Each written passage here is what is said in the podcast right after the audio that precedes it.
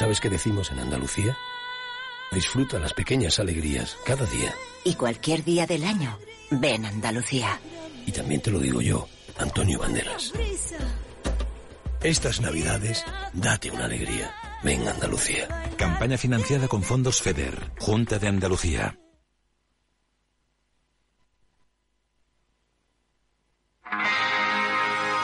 This Christmas, baby, please come home.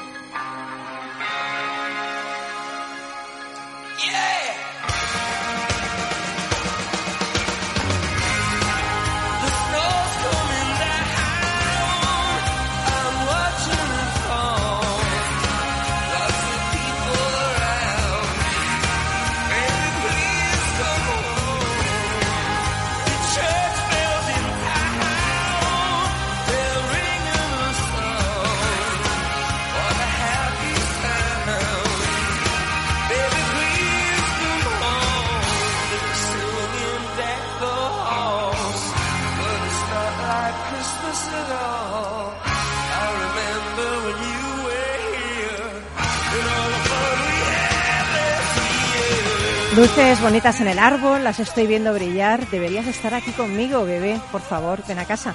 Este tema de U2, Christmas Baby Please Come Home, eh, fue escrito por Ellie Greenwich y Jeff Barry y grabada por primera vez en 1963.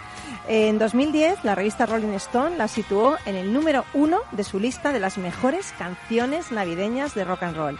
La versión de U2 se grabó en 1987 durante una prueba de sonido en Glasgow durante su gira y es una de las canciones que a mí es que me ponen un montón alegre, feliz, contenta, porque quedan ya muy poquito para Navidad. Y hoy el Duende ha elegido unas canciones, unos villancicos navideños que te van a dejar sin aliento. Bienvenido estás en Rock and Talent.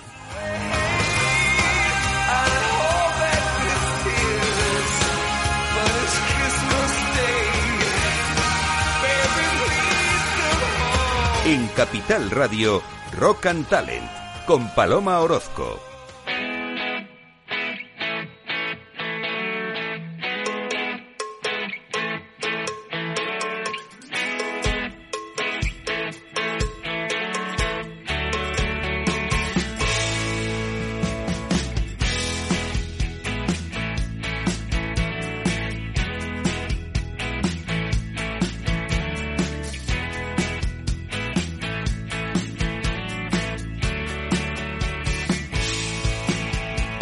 Bienvenido, bienvenida a Rock and Talent, otro lunes más aquí acompañándote para que tengas una semana increíble, llena de rock, de talento, de villancicos navideños.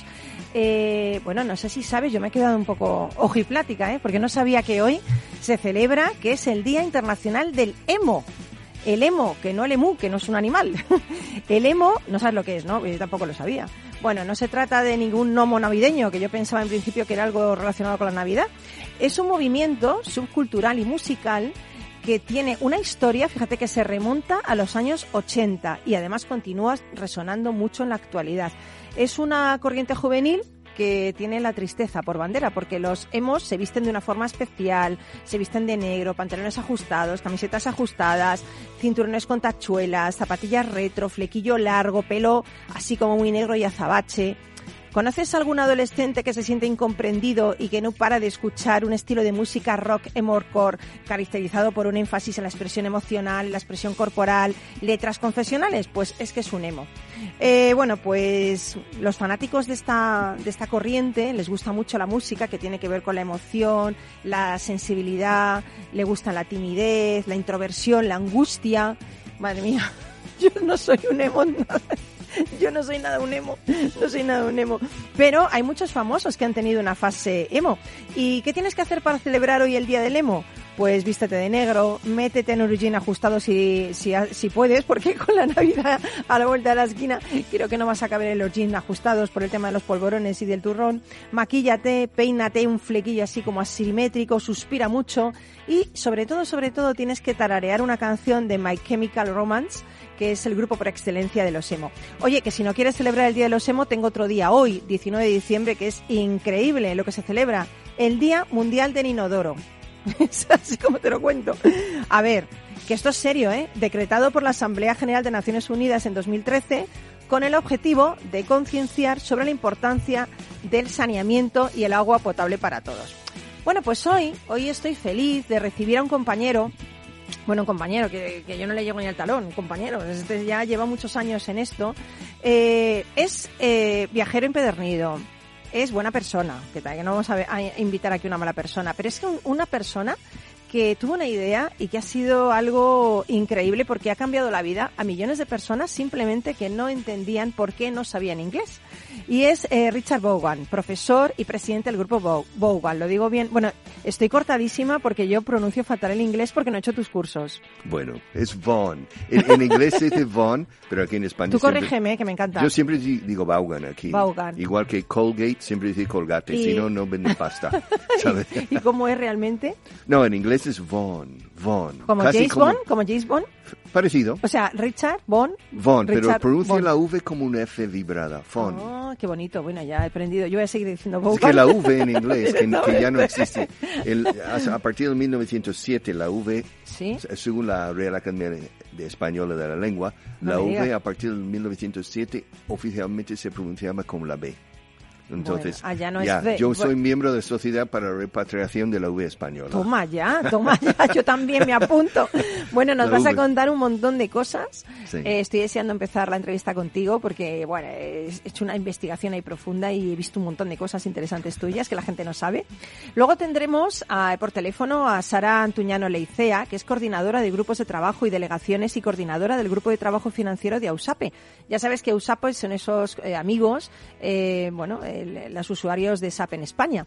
Y luego vendrá Super Carlos Pucha Gibela, que ya sabes que ese es empresario multidirectivo, multisectorial y fundador de ese exitoso blog de libros, bookideasblog.com, y nos trae un libro, por lo menos un libro polémico, porque es de, de un escritor que, bueno, es bastante seguido, se llama Isra Bravo, pero es que el libro se llama Cómo vender cualquier cosa escribiendo, incluido a ti, gracias a un enano, un borracho y un bastardo. Bueno, no sé qué saldrá de aquí, la verdad, pero estoy interesada por lo menos en lo que nos va a contar Carlos. Así que, ¿cuál es nuestro primer villancico navideño en clave de rock? ¿Quieres saberlo? El duende lo ha elegido para ti. ¿Empezamos?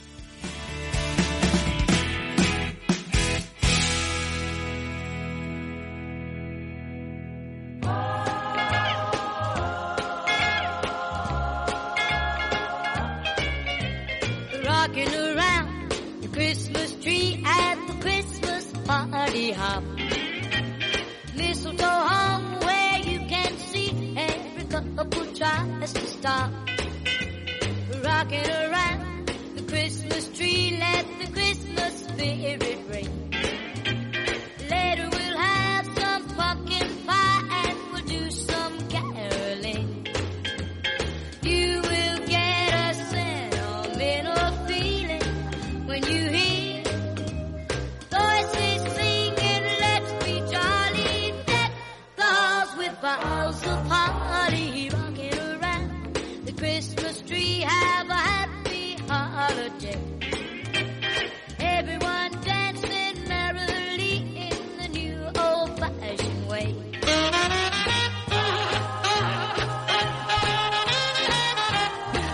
Bueno, eh, Richard, eh, ¿tú eras de los que preferían un refresco en la barra o bailar con la chica? Le refresco en la barra. Yo era de los de bailar. Estoy Ya lo bailando. sé, aquí. pues no tenemos, estoy viendo que tenemos muy poco en común.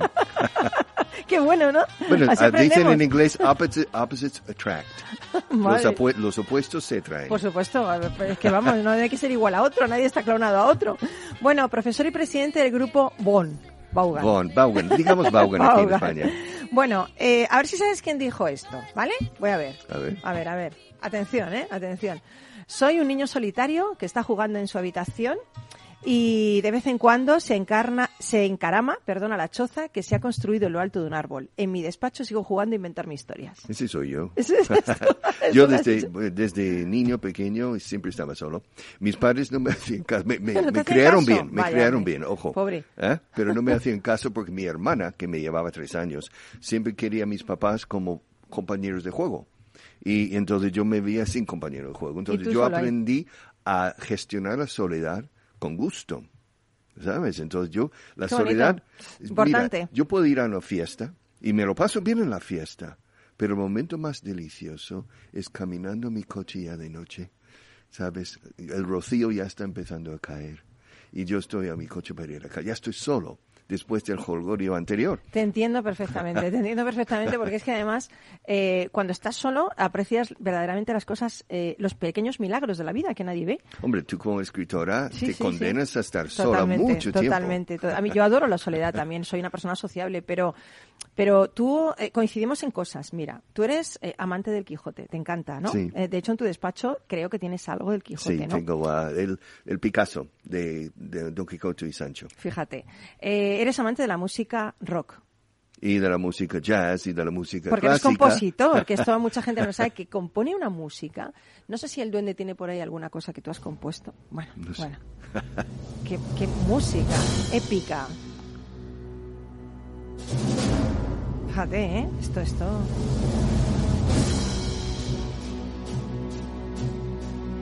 Precioso. Yo quiero que la deje mientras que hablamos porque Vale. me gusta mucho esta, esta música. Pues con esta música y te imaginas a los samuráis Uy, total. Es que, es que ya, avanzando bueno, es hacia que, la, ban- la batalla. es que quiero que hagas la música de mi novela, La hija del loto. Eh, también tenemos, tenemos algo en común. Bueno, tú eres corredor de fondo. No, eh, espera, yo fui sido campeón de Oklahoma en los 400 Joder, metros lisos, velocista. Vale, Pero yo soy... de la vida, corredor de fondo. Eso, eh, ¿qué yo, yo, yo no, yo exactamente, yo no me pongo las zapatillas, pero yo soy corredor de fondo en la vida, yo también, ¿eh? Sí. No corro, pero corro en la vida, ¿no? Eso también tenemos en común, ¿no? Y además, eh, me hubiera gustado tanto ir a Texas, Sí, Texas, me hubiera, ¿cómo se dice? ¿Texas o Texas? Texas. Texas, me hubiera gustado tanto. Hemos Bueno. visto tantas series sobre Ya. Texas, ¿no? Tú naciste allí, llegas Sí. a España en 1972, estás estudiando literatura y lengua española. Eh, ¿Qué te parecimos los españoles cuando llegaste? Ah, muy maja, gente muy maja. Gente muy Ah, maja. claro, no, no. en- Pero en- no teníamos ni idea de inglés, ¿no? Tú yo, hablabas. y- lo, lo externo no obra demasiado sobre mí. El, la- el interno. O sea, es que es curioso porque ah, Sí, yo seguro si entiendo. hubiera ido al Japón o a Suecia o Indonesia habría dado igual. O sea, Sí. la- me lo habría pasado bien. Entonces yo llegué aquí, el, o sea, Franco todavía estaba y, ah, y, y era el presidente, el- era el jefe de Estado y presidente del gobierno. Vale. Fue un ocho, ocho meses después que nombró a Carrero Blanco Sí. por vez primera en cuare- casi 36 años. Entonces yo, sin embargo, la gente era muy sencilla y muy... ah, también la gente estaba esperando un cambio político. ¿eh? Totalmente, se, claro. se, se olfateaba, o sea, había, ¿sabe? que había un deseo de, de cambio político y, y por fin vino en el 75. Pero yo estuve aquí de estudiante ese año. Del, el año académico 72-73 lo, lo pasé aquí, luego volví a Austin, la capital de Texas, para completar los estudios superiores. Y llegas aquí, eh, bueno, te pones a dar eh, cursos, te pones a dar cursos de inglés y Sí. fundas en el 1937 ese método revolucionario que a mí me gusta porque realmente es un método donde pones al profesor en el centro de todo, que yo creo que debe ser así siempre, ¿no? Mire, yo, yo volví a Austin, eh, terminé los estudios y luego quería hacer un doctorado en literatura española. Sin embargo, para, para hacer dicho doctorado decidí volver a España y perfeccionar mi dominio de la- del idioma, con el fin de volver otra vez, dos años más tarde, a Austin a, a hacer ese doctorado. Entonces, para completar, pa- digo, para llegar a fin de mes, o sea, para realmente financi- costear mi estancia aquí, ah, me puse a dar inglés y me di cuenta que era buen profesor y la gente apreciaba mi forma de enseñar. Y me vi con, en la tesitura de tener que, bueno, compromisos adquiridos, tanto con clientes como con profesores. Entonces, liar los bártelos y marcharme tan, tan, tan feliz no era tan fácil de hacer éticamente, digamos. Y entonces me quedé, entonces, dos años y medio más tarde fundé Vaughan y desarrollé lo que se conoce hoy en día como el método Vaughan. Ahora que bien, lo siguen millones de personas en el mundo, ¿no? bueno, es porque estoy en radio y televisión. Y Estás en radio, muchos estás en aquí, muchos en Latinoamérica, hasta en Tokio y Helsinki recibimos, sí, sí, no, de muchas Pero, pero partes estás del mundo. eh, democratizando el, el inglés, cosa que es un concepto revolucionario. Todo Hombre, el mundo puede ofrecerlo acceder. gratuitamente las 24 horas del día, o sea, es algo... Que estás es- democratizando esto, claro. Es, es muy, es muy sí, bueno. pero ¿no? luego le, le compete a cada oyente o cada televidente pues hacer el necesario esfuerzo para, porque no es fácil hacerse con un dominio de un segundo idioma. Postpubertad sobre todo, es Claro. muy difícil, entonces la gente tiene que currar, tiene que arrimar el hombro y empujar. Como, Como con todo en la vida, ¿no? como, Que merece la como pena. todo en la vida. Y entonces yo no tenía la intención de, ser emprendedor ni empresario necesariamente, ni profesor. Sin embargo, yo estoy seguro que la mitad de todas las empresas de, que se creen en el mundo ah, es por accidente. O sea, aprendes un oficio, eh, ejerces dicho oficio y al final te das cuenta que la gente te demanda eh, y te das cuenta que eres persona cotizada. Entonces, ¿y ahora qué hago? Pues lo diseño dentro de una estructura societaria y ya está, adelante. Fíjate qué música has compuesto. ¿Es difícil componer? No. ¿Qué tiene que ver con montar una empresa? Tendrá que ver algo. O sea, eh, yo creo que, todos, todos los talentos suman algo, ¿no? No, no es difícil. Mira, el trabajo duro no es difícil. Lo difícil es el, la concepción, concebir, ¿sabes? O que se te ocurre, tengas la suerte que se te ocurren las cosas. Pero vamos, el, el lo difícil de hacer una pieza musical, quizás de, de 10 minutos, por ejemplo, es, es muy fácil los primeros 10 segundos. De esos 10 segundos necesitas 3 meses para los otros 9 minutos 50. Por ejemplo, Beethoven, estoy seguro que en el, en el piano estaba sentado aburrido en ba ba ba bam. Uy, ¿qué Ba, hago ba, con ba. Ba ba ba bam. ¿Qué hago, con, ¿Qué hago con esto? Ba, ba, ba, ba, ba, ba, ba, ba, ba, ba. Ba ba bam, ba ba ba bam, da, da, da, da, da, da, da, da, da. Y luego lo des- No, es así. Con un leitmotiv, un riff. Va, sí, sí, sí. Tocas la guitarra también. Tocas el piano también. Hombre, para.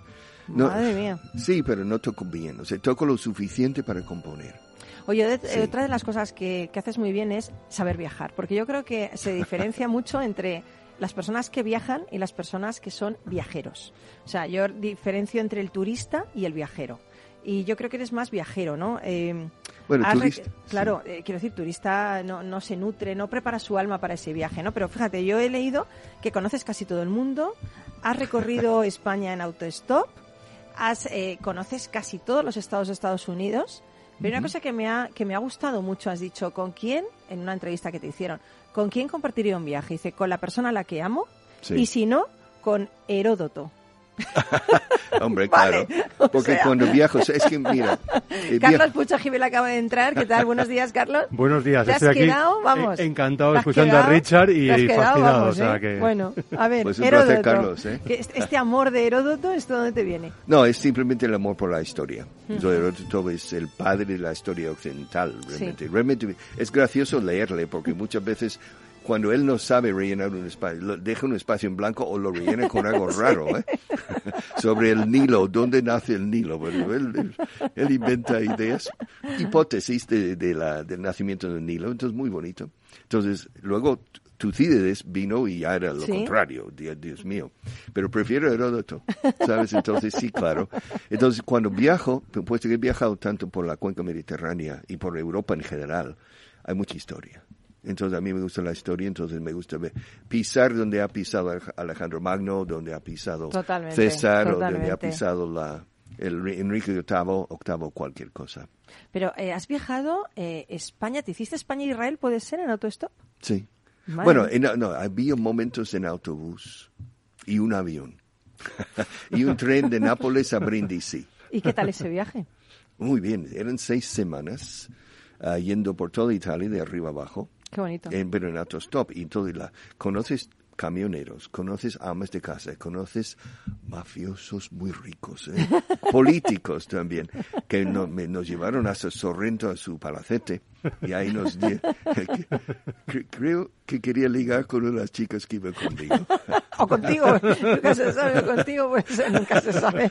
Aquí nunca sabes lo que te vas a encontrar en un Luego viaje. por toda Grecia, desde el norte, desde Meteora y, y toda Ah, la zona, sí, hasta las islas y luego a Israel y por todo. En- Estuve tres días en una en kibbutz, en Getty, al lado del mar, muerto, y luego arriba en, en el lago o sea, Tibe- Ti- Tiberi- Tiberiades, sí, Tiberíades. Tiberiades, en el Galilea, la- lago de Galilea, Qué bueno. en el ma- ma- mar de Galilea se dice. Oye, en, un momen- Sí. en algún momento dijiste que, que tú entiendes a todo el mundo, evidentemente, tu, tu castellano es perfecto, eh, tu inglés ni te cuento, pero ¿te pasó algo en, en Texas que no entendías a alguien de, de tu propio de tu propio mm, sitio, de tu Sí, propio lugar. curioso. ¿Cómo es ¿Dónde has encontrado? ¿Qué investiga? ¿Hace He hecho mi cuántas horas? trabajo, he hecho mi trabajo, Richard, he hecho mi trabajo. Yo Dios vengo mío. aquí estudiada de casa. Vengo Mira, estudiada de es casa. normal incluso cuando no, no entiendes a alguien. Eso puede pasar en el mismo idioma. Uno va a Andalucía y dice, ¿usted, vosotros?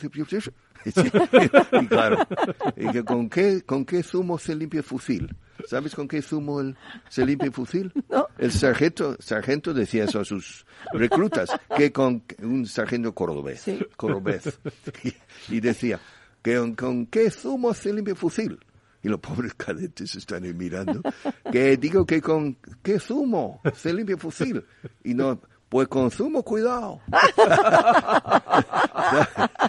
Entonces, yo llamé a San Antonio. Yo estaba en Austin, en casa de mis padres, con mi familia.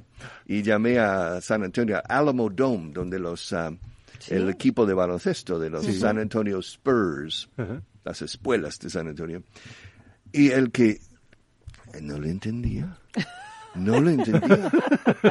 Entonces, paso a mi hija, cuyo inglés la aprendió aquí, lo aprendió aquí. Ella le entendió. No, ha dicho esto, papá. Dios mío. Pero ¿sabes? tú- tus hijos han aprendido inglés contigo. Sí, claro. Mira, mi, mi, ah, se dice en casa de cuchillo de palo. No es- en mi caso no es así. Desde que nacieron, yo solo les hablaba en inglés. Y a los tres años, más o menos, pensaba que todas las mamás, mi, mi, mi, mi mujer es española, todas las mamás hablaban de una manera y todos los papás... No, pensaba que esa es la realidad. Los niños tan pequeños no cuestionan. Claro. Si tú levitas mientras tomas tu café matinal, tu, tu pequeño bebé o niño de tres años, va, no, mamá está, se está, levita- está levitando, no se puede poner. ¿Sabes? No cuestionan. Claro. Entonces, yo tampoco quería obligar a mis hijos a hablar inglés. No, no quería decir, Andrea, dímelo en inglés. No quería crear tensión o ansiedad Sí. en un niño Pero, pero tan tu pequeño. mujer, al ser española, aceptó bien que se crearan de forma bilingüe. O sea, no Claro. dijo, no, no, Spanish, Spanish. es una gran todo. ventaja, ¿eh? Yo- Claro. sí. Hombre, Claro. pocas mu- esposas dirían eso, ¿eh? Mm, Eso es de, de persona inteligente, que un Sí. niño hable muchas lenguas es bueno, es bueno. Pero yo quería ayudar. que mis hijos, bueno, sobre todo mi hija, que era la mayor, tres años, casi cuatro años más que mi hijo, quería que ya empezara a hablar en inglés, pero no quería forzárselo, obligárselo. Entonces yo compré un guiñol, que era un, un mapache muy bonito, y decía a mi hija, Andrea, este es Andrew, en inglés. Andrew doesn't speak, doesn't speak Spanish. Tiene que hablar inglés, si no, no Sí, puedes hablar con él. Say something, and I said, hello, Andrea. O sea, y ella, mira, Espera. ella empezó a hablar un inglés me- fluido me con tienes este. que Con el muñeco. Este Por favor, puñetero tenemos que tenemos que muñeco. parar para tenemos que parar para Publi, pero yo ¿dónde están los muñecos para que yo aprenda, por favor, Richard? Te lo traigo. Es que yo como no sé con un muñeco no voy a aprender nunca, te lo pido por favor, tráeme la próxima vez un marioneta aquí. Voy a traer Andrew. Mi inglés es fatal. Nada, espe- nada, no te vayas, que es un minuto y volvemos enseguida aquí en Rock and Talent.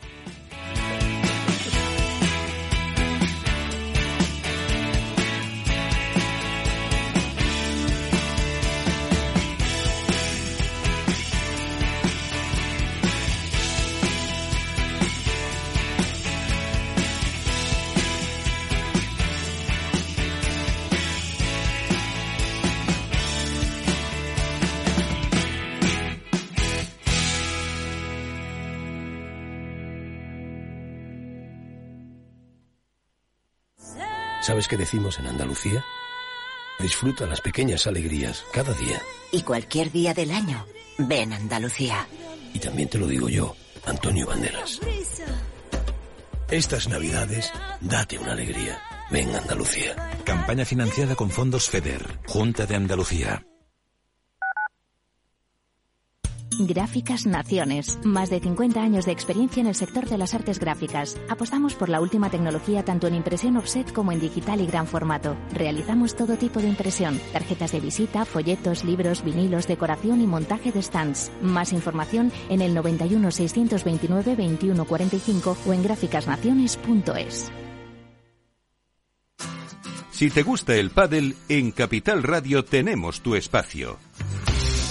Todos los martes, a partir de las diez y media de la noche, saltamos a la pista para contarte la actualidad del World Padel Tour, los torneos amateur, las novedades de las marcas y toda la actualidad relacionada con el segundo deporte más practicado de España.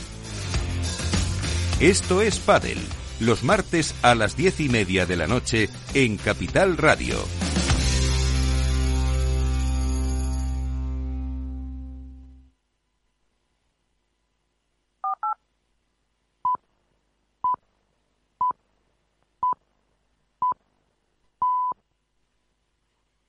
Rock and Talent con Paloma Orozco.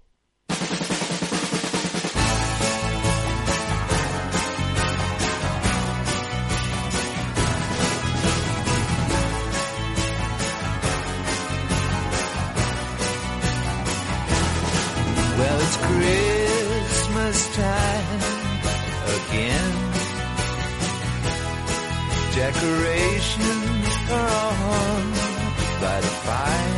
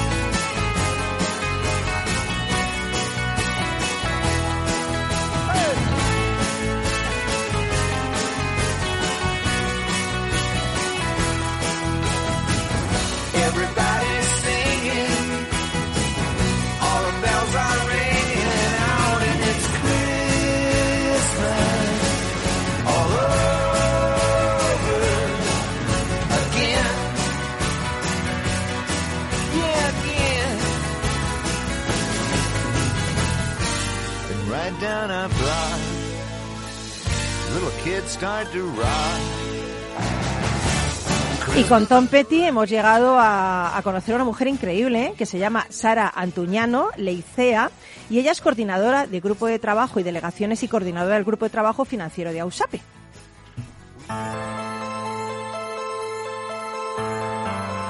Compartiendo el futuro. Un espacio para la innovación, la tecnología y las personas. Ofrecido por la Asociación de Usuarios de SAP en España, AUSAPE. ¿Qué tal, Sara? Buenos días. Bienvenida a Rock and Talent. ¿Qué tal? Oye, que, que digo que hay mucha gente que me ha preguntado eh, por algo que es importante y que, que ya te digo que hay un poco de oscuridad en torno a esto y tú nos vas a aportar un poquito de luz. Yo quiero que hablemos un poquito de los cambios tributarios que se avecinan para los próximos meses y también de ese grupo de trabajo de AUSAPE eh, que, tú lideras. Y, y quería empezar diciendo que me pareces una mujer increíble. Eres ingeniera informática por la Universidad de Deusto, graduada en Administración de Empresas por la UNED. Eh, en Eroski ejerces como responsable de contabilidad de gastos e inversiones y proyectos.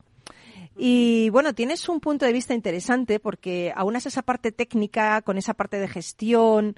Entonces, bueno, creo que es que nos vas a aportar mucha luz, ¿no? Porque fíjate, ahora mismo me gustaría empezar hablando de- del tema de los grupos de trabajo que tú lideras. Me gustaría que hicieras un balance, ¿no? Estamos a punto de acabar el año y me gustaría que nos hicieras ese balance de este 2022 desde el punto de vista de esos grupos de trabajo de AUSAPE. ¿Cómo ha sido para vosotros? Bueno, yo creo que este año 2022 es el año de la confirmación de que intentamos volver a lo que era antes de la, de la pandemia.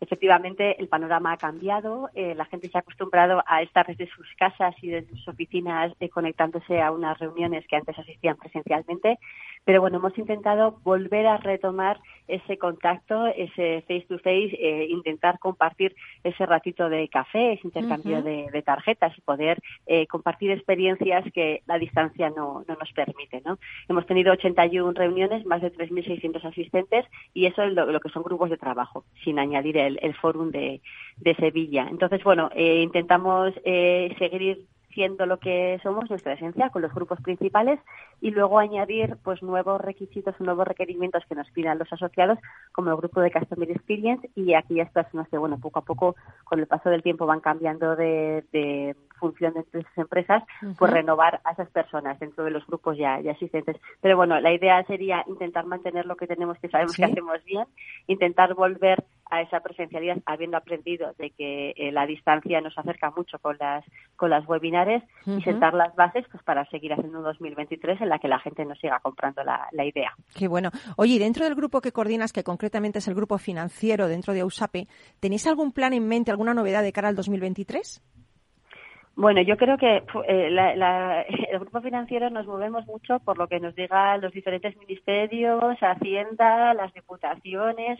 Eh, estamos muy muy sujetos a todos los cambios normativos y, y ahora hay un poco exceso de verborrea, por decirlo de alguna forma, en ese sentido, porque las normativas salen a veces prácticamente sin estar bien cocinadas y eso genera mucha incertidumbre, muchas dudas y mucho nerviosismo para llegar a las, a las fechas. Entonces, para el 2023 intentaremos ser un, un foro. AUSAPE es una asociación de empresas usuarias de, SAP, pero también nos gusta eh, contar ese punto de vista, digamos, eh, legal, funcional, no tanto a veces en la propia solución que vaya a dar eh, el sistema informático, para que por lo menos todos conozcamos en qué entorno nos movemos, ¿no? Yo sí que pediría, pues eso, a las diferentes administraciones que las normativas y las leyes salgan un poco mejor, mejor diseñadas y más, más completitas, porque nos ahorraría mucho la, vida. Pero creo que el 2023 será parecido al, al 2022. Qué bueno. Dentro de, este 2023 tenemos en el horizonte que asoman ahí peligrosamente nuevos impuestos, ¿no? Entre ellos hay uno que va a grabar los envases de plástico no reutilizables, que entra justo en vigor en enero. ¿Cómo, cómo están afrontando los departamentos financieros el desafío que supone este impuesto? Eh, el, el, impuesto va al, plástico eh, teniendo un trasfondo que es eh, totalmente loable, el de que reduzcamos nuestro consumo de, plástico y poder reutilizar todos nuestros envases. Pues la verdad es que concretarlo eh, es bastante bastante complejo, ¿no? Y muchas de las empresas a día de hoy, aún arrancando el 1 de enero, pues igual no tienen toda la información, ¿no? Por ejemplo, de una botella de, de, de agua que vendes, qué porcentaje de plástico tiene esa botella, qué porcentaje tiene el tapón, qué porcentaje tiene el plástico en el que se vuelven los grupos de, grupos de seis, el porcentaje de plástico que tiene el fleje que lo, que lo, que lo cierra y todo eso repercutirlo luego de forma que tengas que pagar un, impuesto, ¿no? Entonces, eh, mueve muchísimos engranajes dentro de las empresas y también ha, ha, requerido, pues, eh, estar al, tanto de muchas, eh, bueno, determinaciones, ¿no? Por ejemplo, el tema farmacéutico no, no entra, pero las empresas farmacéuticas no solo hacen eh, medicamentos, hacen, por ejemplo, un gel que tiene un plástico, que tiene un... y, y, llegar a todo eso eh, nos acordaremos, todos los que estamos en, en, el, en el medio de la, de la cuestión, cuando tomemos una, una botella de Coca-Cola, por ejemplo, eh, pues bueno, el plástico que, que, tiene que antes ni lo pensábamos, ¿no? Pero bueno, eso es bueno, ¿eh? eso es bueno, sí, claro. Sí, sí, sí, sí. El, el, el fondo de, de la normativa está, está claro, lo que pasa que eso luego hay que aterrizarlo y es una normativa francamente complicada que nos está costando mucho a las empresas entenderla, comprenderla y luego cumplir el requisito para pagar el impuesto. Hay otra cosa, Sara, el tema de las plataformas digitales, ¿no? como las de alquiler de viviendas o servicios entre particulares. Están obligadas desde el año que viene a informar a Hacienda de las operaciones realizadas por sus usuarios. ¿Esto es así?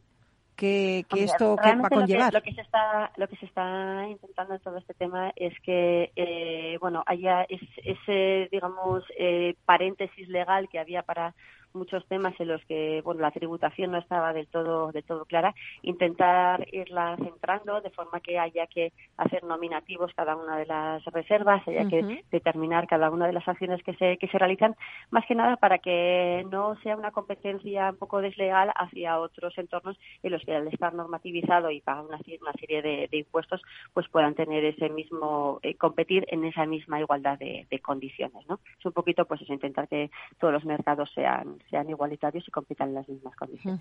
Y por último, también se ha anunciado que a partir de mediados de 2024 la factura electrónica será obligatorio, obligatoria perdón, en determinados servicios como los que prestan las compañías de suministros, aseguradoras. Esto es una nueva obligación para las compañías, ¿no?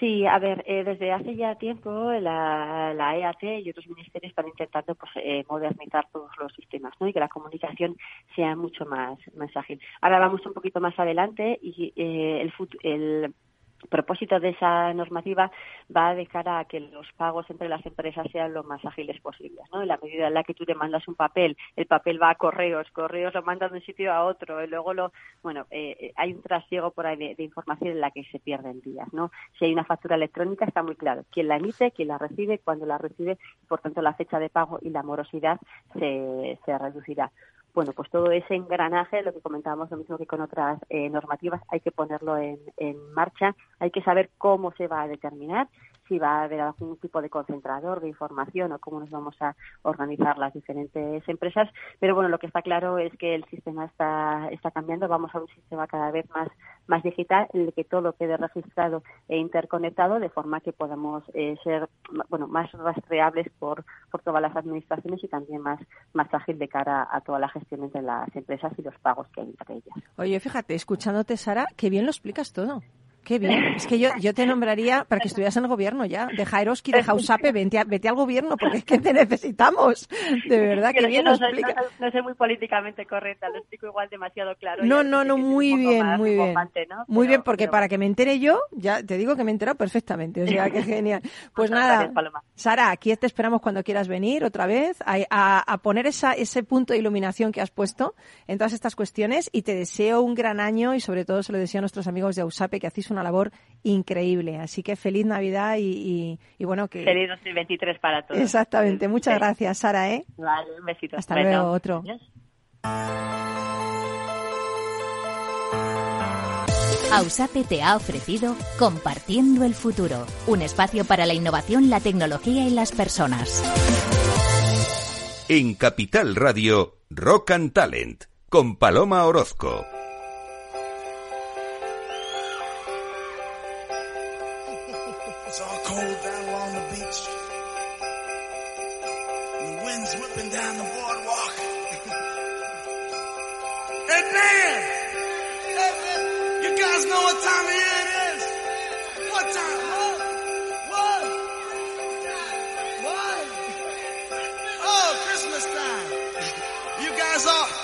All been good and practicing real hard. Yeah. Clients, you've been, you've been rehearsing real hard now. So Santa, bring you a new saxophone, right? Everybody out there been good or what? Oh, that's not many, not many. You guys in trouble out here. yeah, you better watch out. You better not cry. You better not pout. I'm telling you why. Claus is coming to town. Santa Claus is coming to town. Santa Claus is coming to town. You better watch out. You better not cry. Bueno, es que, pero que You me encanta better not Richard, por. Dios. Hija, qué I'm voz. telling you why. Santa Claus is coming to town. Bueno, bueno, bueno, el lujo, compone, canta. Oye, es que esto es un hombre, es reversible, guapo por fuera y guapo por dentro. Es renacentista. es renacentista, que eso es. Bueno, tú el libro que nos traes, Carlos Pucha Givela, no muy renacentista, ¿eh? Bueno, madre mía, cuando lo ha publicado. Se han incendiado las redes sociales. No es renacentista, pero es un libro que merecería varios programas, ¿eh? Pero es que, es que incluso el propio autor publica sus comentarios negativos. Claro. Es que es- dice que es la clave mostrar tus debilidades desde el principio. La clave para vender. Madre mía, pero es un, un título un poquito políticamente incorrecto. Es bastante provocador. Uy, ya te digo. Y realmente lo que dice es que tienes que entretener. Si bueno, di- aburres, di el nombre del libro que hemos empezado así. Por a- supuesto. No hemos dicho nada. el libro del copywriting de Isra Bravo, que es el autor, cómo vender cualquier cosa escribiendo, incluido a ti, gracias a un enano, un borracho y un bastardo. Vamos, que les pone, vamos. Pero hay que explicarlo. Ah, sí, menos Vamos mal, desvelar- explícanos Claro. porque, madre mía. Vamos a desvelar quiénes son el enano, el borracho y el bastardo. Vale. ¿Eh?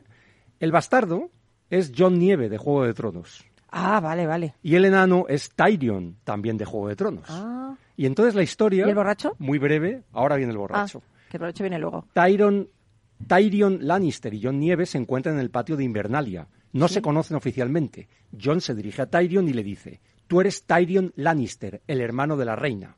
mi mayor logro, y tú eres el hijo bastardo de Ned Stark, ¿no? John le mira dolido, es un bastardo, pero es un chico sensible, se da media vuelta y empieza a caminar para irse. Tyrion le dice, ¿te he ofendido? Lo siento. John se gira hacia él y Tyrion sigue. El enano es muy cabronazo, pero sabe lo que hace. De todas formas, eres el bastardo. Lord Eddard Stark es mi padre. Y Lady Stark no es tu madre, lo que te convierte en un bastardo. Te daré un consejo, bastardo. Nunca olvides quién eres. El resto del mundo no lo hará. Úsalo como armadura y así nunca podrán Mm. usarlo para herirte. Interesante. ¿Qué sabes tú lo que significa ser un bastardo? Todos los enanos son bastardos a los ojos de su padre. Entonces el enano bebe un, trago de, un trago de vino y se va. ¿Y el borracho es eso? No, ¿Es ese? Ah. el, el borracho es la tercera figura que viene aquí. Ah, vale, vale, vale. Eh, El borracho es aparte. Esto es para demostrar Ah, vale, que vale, debes vale. demostrar tus debilidades Sí. antes de que te las digan a ti. Sí, porque además eh, eso es diferencial. Totalmente. ¿eh? El borracho es que cuenta otra historia que tenía, que dice que hay que tener siempre un amigo borracho. Porque te dice la verdad. No solo porque te diga la verdad, sino porque tú te sientes como mínimo superior a él. Uf. Entonces, solo estás relajado cuando tratas con alguien Uf. que crees que está a tu mismo nivel Mm. o que está por debajo de tu nivel. Esto a mí no me gusta No, mucho, pero, pero la te explicación, reconocer. la explicación psicológica es que cuando vendes a alguien, Eso sí. no puedes mostrarte como superior a ese alguien al que le quieres vender. Vale, Te entonces tienes sí. que mostrar como inferior, porque así se va a relajar. Mm. Se va a relajar la persona que te... Yo, Isra Bravo, con eso no estoy muy, Eh, de acuerdo. Realmente él, él- él- él lo razona ¿Sí? y, y sí, y a mí sí ¿Te ha me a mí sí me convence en el sentido de hacer sentir cómoda a la otra persona. Vale, vale, A sentir que no la estás apabullando, que no le estás Vale, eh, vale. que no te estás eh, poniendo en un plano donde él se siente inferior. Es lo que se claro, lo que ¿eh? hablas de persuadir siendo atrevidos, ¿no? Efectivamente. Eso me mola. Y siempre diciendo la verdad, siendo políticamente muy incorrecto, ya has visto cabronazo. Este no es un qué. resto mejide dos, no me fastidies. Bueno, yo creo que tiene más talento, ¿eh? Porque este hombre ha ¿Cómo que demostrado... eh, Es uno de los de las estrellas del mundo del copywriting en España. Eh, realmente hay, hay otros de su ¿eh? escuela. ¿no? Sí, él ha creado su propia escuela. Por ejemplo, hay otras Escribe. personas como Luis Monge que sigue su escuela. Sí. Pero Isra Bravo es muy conocido. Hay una frase emblemática suya. Sé todo lo egoísta que puedas y deja hablar a los demás. Para aprender. Claro, fíjate. O sea, ser egoísta consiste Pues en yo- dejar hablar a los demás. Yo me voy a callar y ya, escuchar. entonces. Yo me voy a callar. Que aprendes Richard. más, aprendes más absorbiendo que, Exactamente. Claro, que claro. exponiendo. Ah, Exactamente. ¿eh? Claro, Eh, Yo me he callado ya, me he callado. No, no, tiene, tiene, tiene, tiene, tiene una historia muy corta de, de camisetas. Yo una vez tuve que vender camisetas que eran muy baratas. Eran unas camisetas muy cutres. Lo utilicé en los emails, en los anuncios. Aproveché que eran cutres. Ponía mensajes del tipo. Dicen que lo barato sale caro y que merece la pena comprarse ropa buena que dura más. No lo niego, pero tener camisetas cutres de esas que lanzarías al fuego de una barbacoa mientras te ríes tomando cervezas con amigos hace la vida más relajada. Bueno, es que lo que está vendiendo es una experiencia. Claro, Te imaginas pero ya está la vendiendo- barbacoa pero está utilizando algo Sí, sí, negativo de sí. sus camisetas, que son cutres y baratas. Pero es, es para- muy bueno eso. Convertir la debilidad en fortaleza. Y no solo eso, pintar la experiencia en la mente de la gente que les escucha. Ujú, Tú te sí. estás imaginando ya tirando la camiseta al fuego con tus amigos mientras tomas cervezas. Qué y por lo tanto las camisetas se venden. Sí, yo me lo estoy imaginando. Mm, Quiero comprar una camiseta. Tiene- es verdad, tiene, es verdad, me ha dado ganas, sí. No, bueno. Yo decía a clientes potenciales que mis profesores podrían enseñar este mes a hablar inglés. Y se quedan mirando. así. Eso es buenísimo. Y, y- y- y- y- Eso es pero, buenísimo, pero, eso, ¿eh? pero no es posible. ¿La mesa? Sí, yo puedo enseñar este mes a hablar inglés. A verlo, enseña. Va a hacer magia. como- Espera, espera. Pero cierro el trato, cierro la venta. Sí, sí, pero mira, yo Claro. puedo, mira, yo puedo enseñar a esta mesa a hablar inglés también, ¿eh? Lo vas a hacer. I am Paloma. No está mal. Con Pero sonido. hablo con contracción. I'm Paloma. I'm Paloma. Oye, encanta. Es que toda mi vida he soñado que Richard Vaughan me corrigiera. Toda mi vida lo he soñado. He ¿Eh? vivido este momento único en mi vida, en este momento. Hombre, pues hay Pero mucho ¿Cómo que se dice paloma en inglés? ¿El qué? ¿Cómo se dice en inglés paloma? Pigeon, ¿no? No, eso es paloma de ciudad. Ah, Ah, sí. que yo soy de salvaje, de campo. Dove, como dove el jamón. Ah, como ¿Ah, dos, sí? dove. Sí, dove, Sí. como love, rima Ah, con sí. la- amar. Oye, oye, me, me encanta, me, ah, me encanta ahora mi ¿eh? nombre. La paloma de la paz Sí. no es pigeon. Sí, Dios es mío. escrito D-O-V-E, Son ratas ¿no? de ciudad, Do- ratas voladoras. ¿eh? Sí. La- las dove, the dove of Dove. peace, es la paloma de la paz. Mira. Y esa es campestre, esa es, esa es rural, no es urbana. Sí, Como yo, son los como yo, que- los salvaje. bonitos por ahí que- salvaje, las bonitas. Qué buena, esas. Yo Las soy, que no soy cazan, rata. las que Eso, cazan. las que cazan. Esa soy yo. Es que cazan. Una pichona. ¿Ves? Richard nos ha pintado la experiencia Sí, de la paloma sí, que sí, caza, sí, que me es gusta, diferente de la mucho, sí. urbana y Sí. que es la de la paz. Me ¿eh? voy yo contenta Y estamos en nuestra mente imaginándonos esa paloma. Es lo mismo que hace Isra Bravo cuando cuenta cómo vender y cómo A ti te ha persuadir, gustado el libro, porque tienes los ojillos así como, como de que te ha Me ha, gustado. me ha gustado mucho. ¿Sí? Eh, fijaros Bueno, la a ti, a ti también te digo una cosa, a ti hay- no hay que animarte, tú te das a una palma y ya vas para adelante, o sea que tampoco, o sea que con poco tú te ilusionas. No, pero sí, es verdad que me ha gustado el libro porque tiene muchas lecciones, eh, cada, casi cada página tiene una, Ujú. una lección. Dice que hay que vender con sentido del humor, lo que acabamos de hacer ahora precisamente, porque con eso te humanizas y vendes más Sí, y pareces más seguro de ti mismo y también vendes más. Sí, muy cierto, muy cierto, Ya de totalmente. entrada empiezas con, con aquello que no... Me lo voy a leer, que, que- venga. que Sí, quisieras me has convencido, ocultar. Me ¿eh? has convencido. Me has creado la experiencia. Lo de las camisetas arrojando mi camiseta al fuego, Claro. Me ha gustado, ¿eh? muchísimo, muchísimo. Totalmente, voy a hacerlo, incluso. bueno, pues, pues, dime lo que más, lo que más te ha gustado del libro. Lo que más me ha gustado del libro, eh, cuenta muchas historias, pero hay una que cuenta eh, cuando estaba desesperado, porque él ahora tiene una vida, o sea, le va bien, ahora le va muy bien, Hombre, pero es que si no le va bien diciendo, o sea, si él está diciendo que todo lo puede vender No, y, que, sí, y encima no vende, pues Sí, sería pero hace, un hace- fraude, claro. hace solo cuatro años él estaba descargando camiones en el Mercamadrid.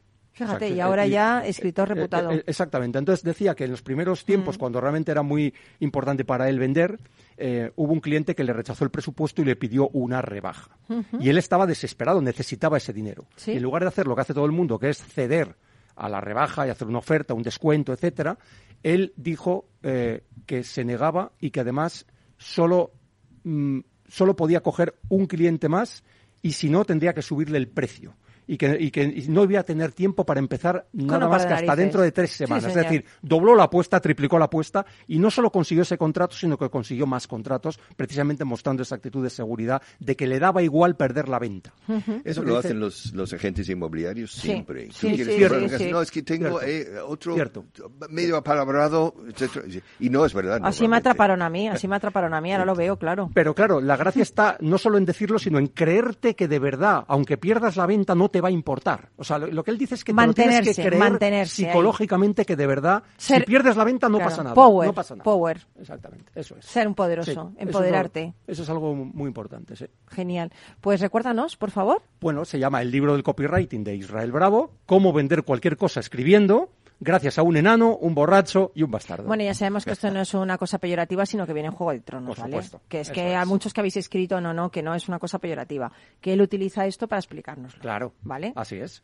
Vale. Y además no está mal ser enano, bastardo y borracho. Pues no, sí. Depende, depende, oye, a lo mejor se lo pasan bien. Ni está mal vender y se- a- a realizar la venta. La mucha gente aquí en España tiene miedo a ser vendedor o, o- o lo- lo, menosprecian. Sí, es verdad, Sin y me embargo, parece es- fatal eso. si crees en tu producto, no hay nada mejor, no hay actividad más, más estimulante y más divertida. Me acuerdo que de. Exactamente claro, me- dice eso Israel Bravo. Me ¿eh? acuerdo de Dice Joe eso Girar, ¿os acordáis de Joe Girar, el mejor vendedor del mundo, que Sí. vendió un montón de coches y dice que se, se pon- ponía delante del espejo y decía, tú eres el amo, eres el dueño de todo y vas a vender un montón. No hay tiempo, pero la próxima vez que venga os contaré. Que vendrás, ¿eh? Ya os Vamos, que ya no te vas, que te quedes el- aquí el- para vivir ya con nosotros. el- Uy, sí, el sí. vendedor más grande del mundo de seguros de vida. Ah, genial. La historia. Bueno, pero ahora me tengo que ir porque tengo que contaros una cosa de otro dove, de otra, no es una paloma, es un águila, que os quiero contar yo la historia del águila para que veáis. Muy bien.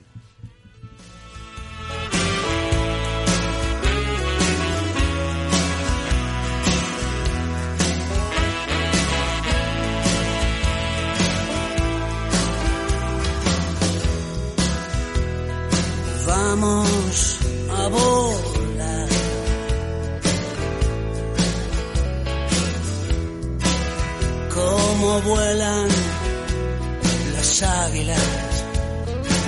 Bueno, pues el águila es el ave de mayor longevidad de su especie. Llega a vivir 70 años. Pero para llegar a esa edad, con 40 años, tiene que tomar una difícil decisión. Porque con 40 años las uñas del águila están debilitadas y ya pues claro no puede capturar con facilidad a sus presas. Su pico se curva apuntando hacia su pecho, sus alas se, han envejecido, se tornan pesadas y plumas las tiene muy gruesas y claro volar se le hace cada vez más difícil.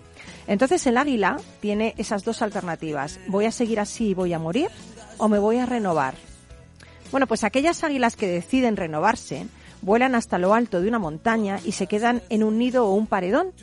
ahí lo primero que hace el ave, aquí es la parte gore de la historia, es golpear con su pico en la pared hasta que consigue arrancarse el pico. Luego espera el crecimiento de un nuevo pico con el que desprenderá una a una sus uñas. Cuando las nuevas uñas comienzan a hacer, con ellas desplumará sus viejas plumas. Finalmente, después de cinco meses muy duros, emprende su vuelo de renovación que le dará otros 30 años más de vida. Y yo me pregunto, digo, nosotros también somos águilas. Y existe también ese momento crucial en nuestra vida en que necesitamos renovarnos para poder seguir viviendo, para poder seguir aprendiendo. Aquellos recursos que una vez nos sirvieron, a lo mejor están agotados, pero tenemos miedo a, a comenzar de nuevo, a lanzarnos, porque nada más que nos tenemos a nosotros mismos y a veces mirarnos lo que somos es algo que produce temor, ¿no? Porque entraña dolor abandonar esa zona de confort, esa zona cómoda, pero esa zona donde la magia no sucede. Yo creo que eh, la alternativa, no hay alternativa, es transformarnos o morirnos, como le sucede al águila. Así que eh, ahora que estamos en esta época de nuevos propósitos, de nuevo año, yo, yo te deseo eh, que tengas ese cambio, esa metamorfosis, esa feliz renovación. Y te dejo mi consejo samurai de hoy, que es la amabilidad. Sea amable, porque toda persona que conoces está librando una gran batalla. Y nada, hemos llegado hasta aquí, Rock and Talent, el duende desde el control, que te manda un besito y todas esas canciones enormes que, que nos han hecho felices un poquito más. Un abrazo a todos los que nos seguís. Gracias, Richard, por tu inspiración constante y por ser así. Gracias, Carlos, igualmente por esa inspiración y por siempre estar dispuesto a compartir tu conocimiento de forma generosa. Gracias, Sara Antuñano y a, y a nuestros amigos de Ausape. Y ya sabes lo que te digo siempre, que seas feliz. Que no vas a ser nunca más joven que hoy. Que aproveches el día, que des gracias por un día nuevo donde puedes aprender y donde puedes escribir la historia de tu vida. Y que no dejes que nadie te arruine eso, porque el ser feliz depende solo y únicamente de ti. Un besito, amigo. Amiga, nos vemos el lunes. Chao.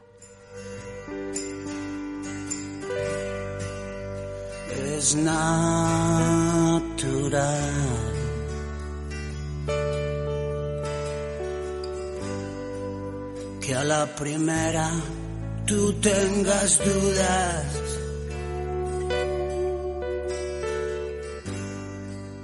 ¿Cuántas veces tú crees que podrás desnudarte aquí arriba?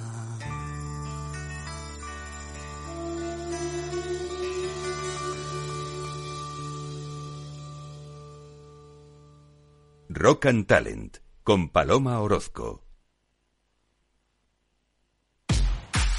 Tanto tienes, tanto pierdes. Hay imprevistos que lo cambian todo y los riesgos están ahí siempre, como el saneamiento, la pérdida de crías o las enfermedades del ganado. Por eso necesitas un buen seguro pecuario que garantice tu tranquilidad. Contrata ahora tu seguro de vacuno. Agroseguro. Trabaja sobre seguro. Capital Radio, Madrid, ahora en el 103.2. Disfruta de la mejor cocina gallega en Montes de Galicia. Todo un clásico moderno en el barrio de Salamanca. Disfruta de la variada dieta atlántica, de las mejores carnes y pescados tratados con respeto y transparencia y regados con una de las mejores bodegas de la zona. En grupo, en familia o en pareja, Montes de Galicia te ofrece el espacio perfecto en cada ocasión. Los miércoles a la una de la tarde en Capital Radio, Gestión del Talento. El escaparate de la formación para el empleo. Expertos formadores, agentes sociales y representantes de la Administración se dan cita en este espacio para impulsar el valor de la formación y el talento. Un espacio de Fundae, la Fundación Estatal de Formación para el Empleo, dirigido por José Joaquín Flechoso.